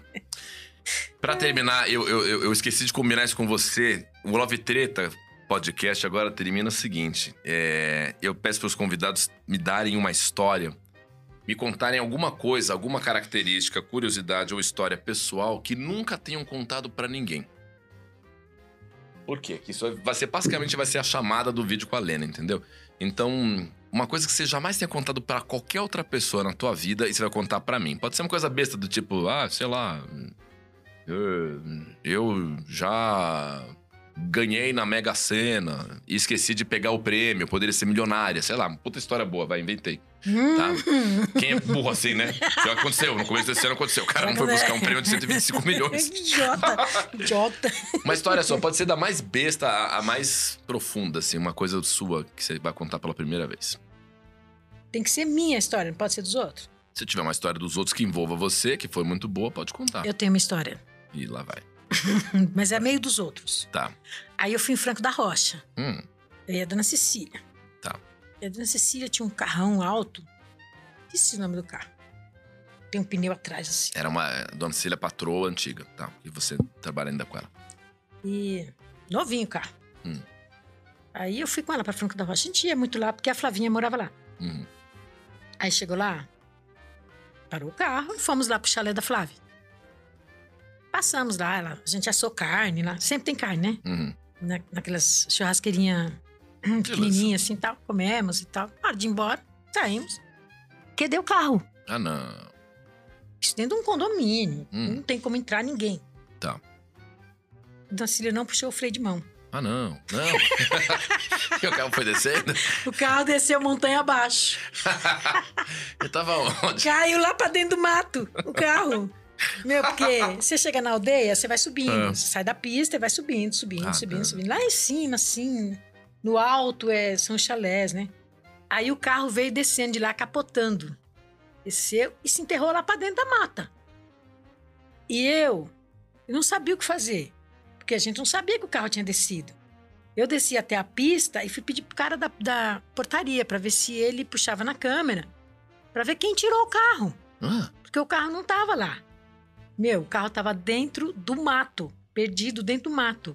não pode ter sido um, alguém que e foi lá e pegou o carro pra dar uma não, volta? Não, ela ficou assim. A gente ficou assim. Quem empurrou o carro? Alguém empurrou esse carro. Hum. Mas primeiro, para empurrar o carro até o carro chegar onde chegou, era muito difícil. E a gente não queria chegar na conclusão que a gente não puxou o freio de mão. Sim. Que a culpa era, era uma falha humana.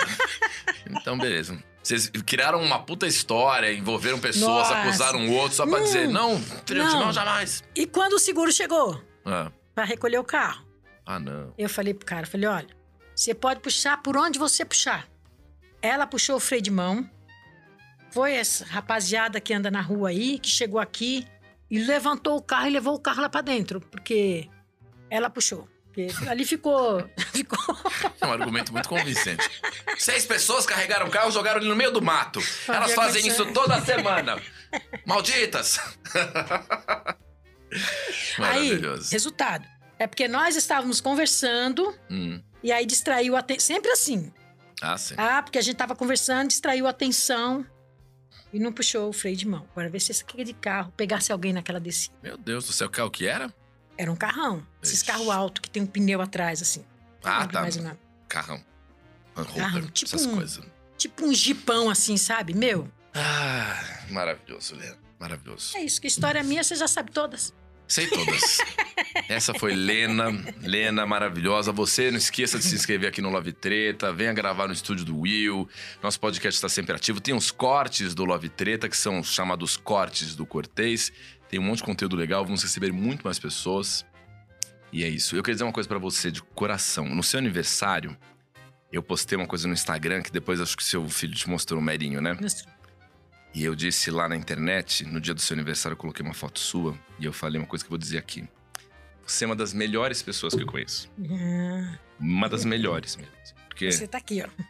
eu nunca conheci uma pessoa que é tão positiva, que é tão feliz e que consegue transformar com tanta energia a casa das pessoas, a vida das pessoas. Eu falo isso já chorando, já embargado, porque é, é uma aula de vida pra mim, assim, que eu não consigo nem dimensionar, assim. Toda vez que eu penso que eu possa ter um problema, ou que pessoas à minha volta têm problemas, eu falo, terça e sexta tem a Lena. E a Lena é Mas não uma das é. melhores pessoas que eu Não conheço. é em qualquer casa, né? De verdade. Você sabe, né? Você é que muito tem foda. casa que a gente trabalha fechado, não pode dar um pio. Tem casa que. Não é qualquer casa. É a casa, né? É a casa. É a casa que a gente vai dando sorte de encontrar e segura. Segura. Segura na rédea curta, porque não é toda a casa. É a casa. Tem casa, filho. Pensa que é toda a casa que é a sua casa, porque não é. Viu? Não, Há casas e casas, né? Mas é, é- é teu, isso é teu, isso é coisa de. Tem é- casa. Eu, eu tenho. eu- eu, ultimamente, acho que a sua energia tem. Eu vou trabalhar em casa que quando eu entro. Eu vou trabalhar numa casa que quando eu entro, quando eu abro a porta, eu- a mulher vai lá e liga o rádio. Ah, não.